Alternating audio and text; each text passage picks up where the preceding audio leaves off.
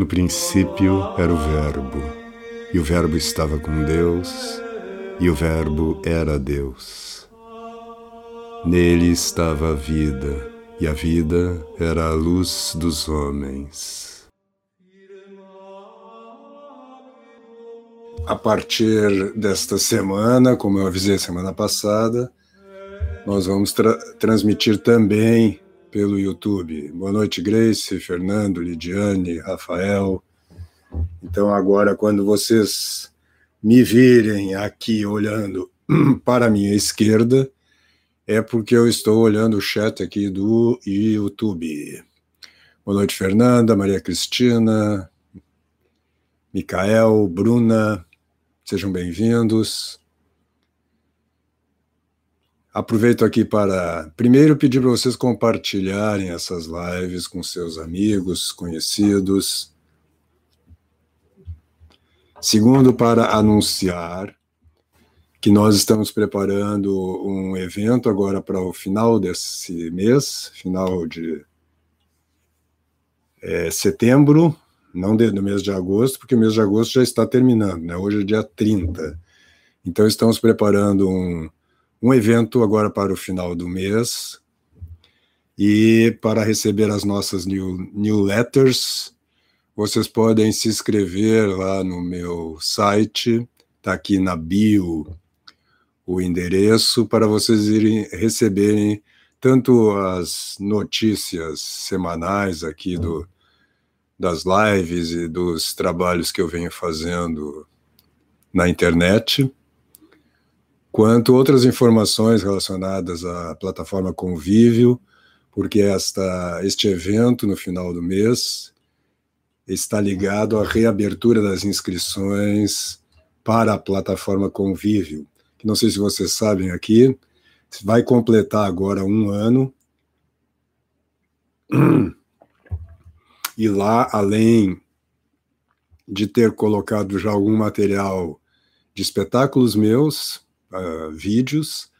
Né? Eu dou duas aulas semanais, uma aula de quarta-feira à noite, que é o eixo, vamos dizer assim, da plataforma, onde é, é, cujo nome é a tradição cristã, e nós tratamos temas diversos da tradição cristã. O que aqui eu tenho tratado de uma forma breve, é? lá a gente cria módulos né, com determinados assuntos e aprofunda esses assuntos de uma maneira que não é possível fazer aqui é, na internet, nessas lives rápidas. Então inscrevam-se lá e vocês vão receber. Nós não, não, não, não vamos encher a sua caixa postal, nós mandamos uma, um e-mail por semana, mais ou menos, eh, atualizando você sobre o trabalho que uh, eu venho fazendo aqui na internet, tá bom? Bom, nós discutimos a semana passada, falamos bastante sobre a vontade, o desejo, o irascível, mas a, a, a, as perguntas né, e as questões que vocês vêm colocando aqui e o próprio andamento da semana passada né, me sugeriu que a gente continuasse tratando do tema da vontade nesta semana agora. Como vocês lembram, na semana passada nós pegamos é, a Suma Teológica, eu vou voltar a ela, quando Santo Tomás fala do problema da vontade, da, da potência, né, do apetite como ele chama, né? Intelectivo, apetite da vontade, o querer da vontade, que tem por objeto bens captados pela inteligência. O que eu estou notando é que nós temos uma, essa dificuldade de ter uma certa clareza do que seja a vontade, está intimamente ligada à dificuldade de ter uma clareza do que é a inteligência. Isto vem de uma de um estado de espírito, de uma condição intelectual ou uma condição cultural que foi gerada com o nominalismo lá no século XIV e veio se agravando de lá para cá e agravou-se formidavelmente nos últimos 100 anos, mais ou menos, né? A ponto de hoje em dia as pessoas simplesmente não perceberem mais que tem uma inteligência. Não é que a inteligência não está funcionando, a inteligência está funcionando, evidentemente, mas ela está funcionando, vamos dizer, de uma forma apequenada, né, sobre objetos indignos, não indignos propriamente, mas apenas sobre objetos indignos da inteligência, não é? Porque a, a, inteligência das pessoas se volta apenas para o seu dia a dia, para os seus desejos cotidianos, para os seus projetos é, terrenos, que eu não estou desmerecendo esses projetos de maneira nenhuma, mas eles não têm um fim em si mesmos, né?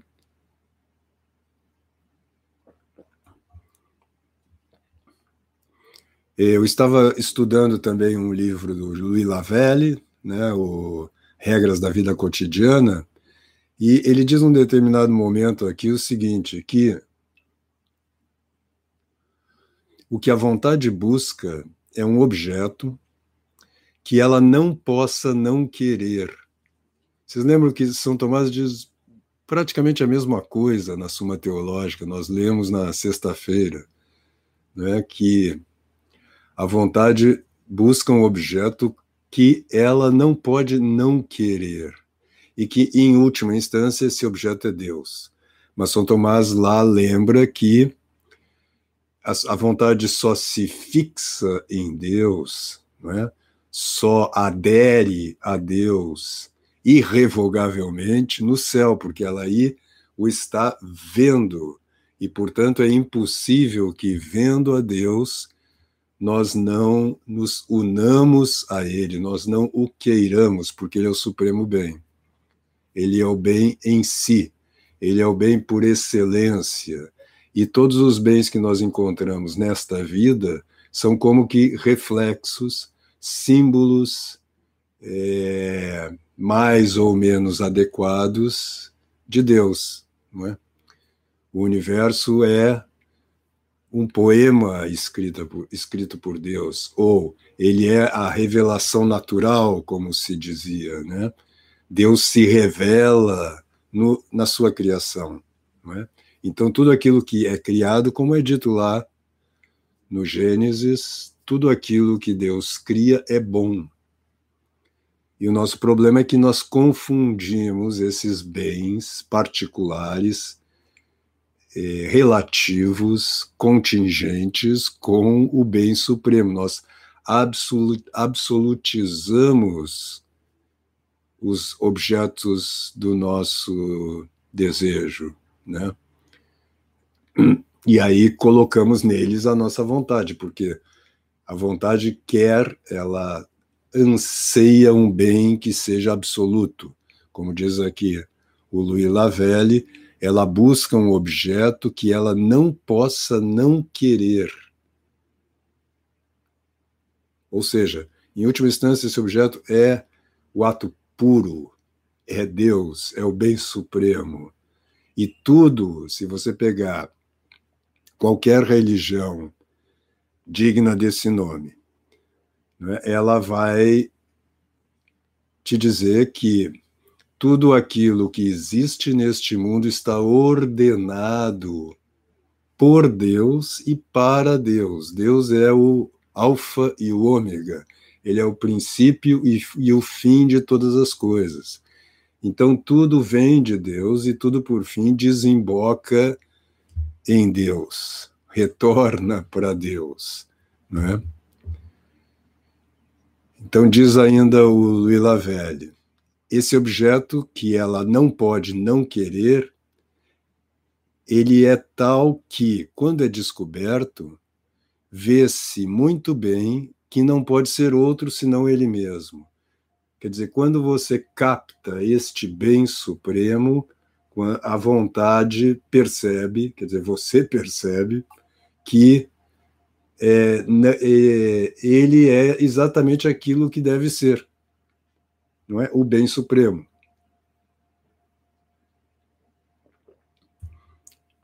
Então, veja que tem uma união aqui das potências, da inteligência e da vontade, não é nessa percepção, nessa descoberta, não é? Aí diz ele ainda: essa coincidência só pode se produzir sob a condição de que o objetivo supremo da nossa vontade seja precisamente a vontade de Deus em nós. Eu falava disto numa outra live algum tempo atrás, né, que quando alguém me perguntava quem nós devemos ser, não é? Qual é a personalidade que nós devemos buscar? Quem sou eu mesmo, né? E eu dizia que o nosso eu mais profundo, aquele aquela personalidade que nós devemos almejar, realizar, é o pensamento que Deus teve, falando humanamente, porque Deus é eterno, o pensamento que Deus tem ao nos criar. Deus, como diz lá de novo, citando o Gênesis, quando ele cria, ele cria e vê que aquilo que ele criou é bom, não é isto? Então Deus nos ama, porque nós somos criaturas dele. Mas Deus ama em nós aquele que ele pensou, não é? E não muito, aquele que muitas vezes nós queremos fazer, quer dizer, nós achamos que temos melhores ideias sobre o que nós devemos ser, sobre o que deve ser a nossa vida, sobre o que nós devemos querer do que Deus, o que é um ledo engano, né? e evidente se você meditar sobre isto. Então, o que Deus quer, como diz aqui o Lavelle, né? Ou seja, essa coincidência entre o que a gente, esse objeto que a gente quer e o objeto que a gente vê, só pode se dar, não é? Se nós percebemos, se nós é, inteligimos que o a vontade de Deus em nós é aquilo que vai, quer dizer, a nossa união, a união da nossa vontade com a vontade de, de Deus para nós é o que vai nos conduzir à felicidade eterna. São Tomás diz que a vontade busca a felicidade. O que é a felicidade? A felicidade é cumprir na nossa vida a vontade de Deus para cada um de nós. Né?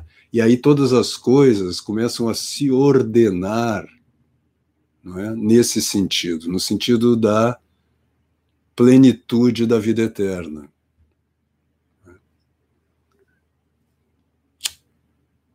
Então, se você olhar com cuidado, você vai ver que hoje em dia, nós cristãos, muitas vezes confundimos os nossos desejos particulares, as nossas necessidades mais imediatas, com o objetivo da nossa vida. Nós colocamos, é, como diz o próprio Evangelho, né? nós colocamos o nossa finalidade neste mundo, quando a nossa finalidade está na plenitude da vida eterna.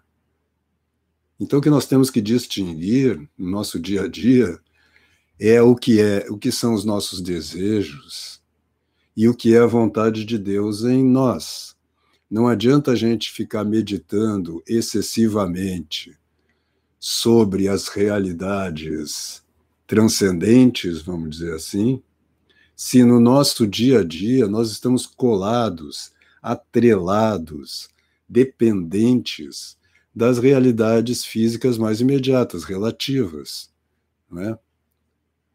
Exato. Uh, Micaele cita aqui, onde está o Micael, onde está teu coração, ali está o teu tesouro, né? Na verdade, é, é, é, o inverso a frase do Cristo, mas é a mesma coisa, em última instância, depende do ponto de vista, né?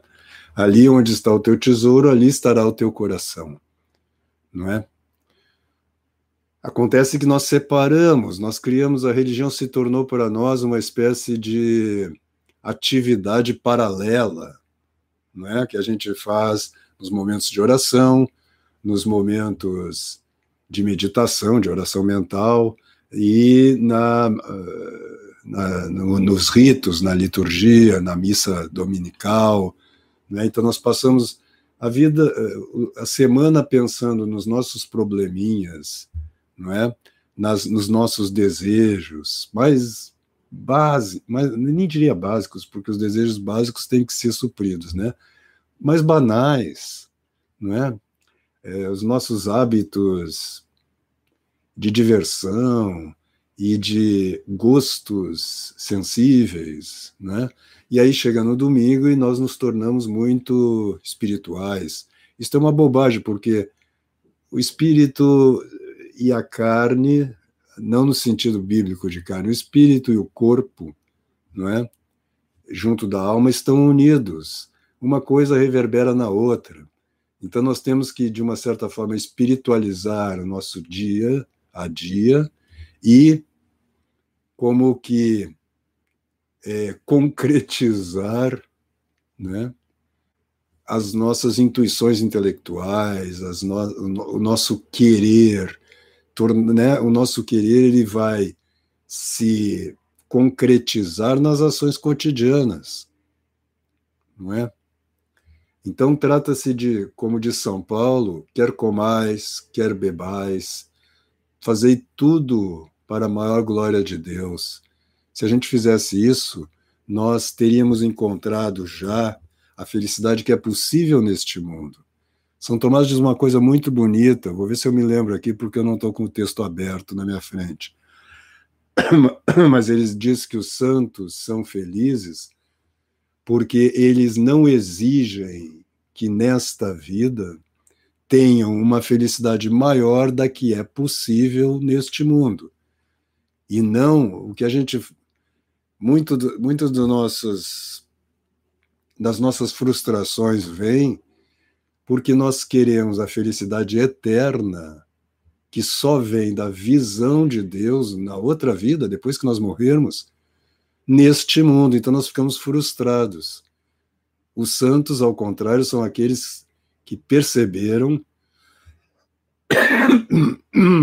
que a felicidade que pode ser encontrada e realizada neste mundo é uma parte só da felicidade da vida eterna e que se contentam e não só se contentam, ficam é, agradecidos, alegres com esta felicidade, não é? Então, são duas coisas que eu queria deixar apontadas hoje, já que estamos chegando no nosso tempo. Primeiro, esta, não é que nós não devemos almejar nesta vida uma felicidade que só pode ser encontrada na plenitude do céu. Nós vivemos no exílio, como se diz na tradição católica. E segundo, que nós colocamos a nossa felicidade em objetos particulares, contingentes, que não podem nos dar felicidade. A nossa felicidade deve estar no cumprimento da vontade de Deus em nós. Como diz o Pai Nosso, seja feita a vossa vontade na minha vida, não é? Aceitando tudo que Deus nos manda como vontade de Deus, todos os acontecimentos que independem da nossa escolha, aceitando-os e como que transubstancializando-os, não é? Através de um ato de aceitação e união com a vontade de Deus e naquilo que é do nossa escolha escolhendo aquilo que nos leva né, à felicidade eterna. Então, hierarquizando os nossos quereres, os nossos desejos, não, é? não dando muita importância para a satisfação desses desejos contingentes né? e relacionando-os sempre à glória de Deus. Isso não quer dizer que nós tenhamos que nos abster de tudo. Eu lembro aqui aquela passagem da, da história que Santa Teresa e São João da Cruz, diante de uma maçã perfeita, apetitosa, né? São João da Cruz não a comeu em honra e glória de Deus, e Santa Teresa a comeu também em honra e glória de Deus. Ou seja, nós podemos satisfazer os nossos desejos corporais numa medida adequada, sem culpa, desde que nós percebamos que até saboreando uma maçã, saboreando um café, nós estamos como que participando né, da criação de Deus, do bem que é a criação de Deus, e louvemos a Deus, nos alegremos com isto. Então, por hoje ficamos por aqui. Amanhã retornamos com as nossas live, com a nossa live diária. Fiquem com Deus, que Deus os abençoe e espero vocês amanhã. Não esqueçam de compartilhar essas lives com seus amigos. Que Deus os abençoe.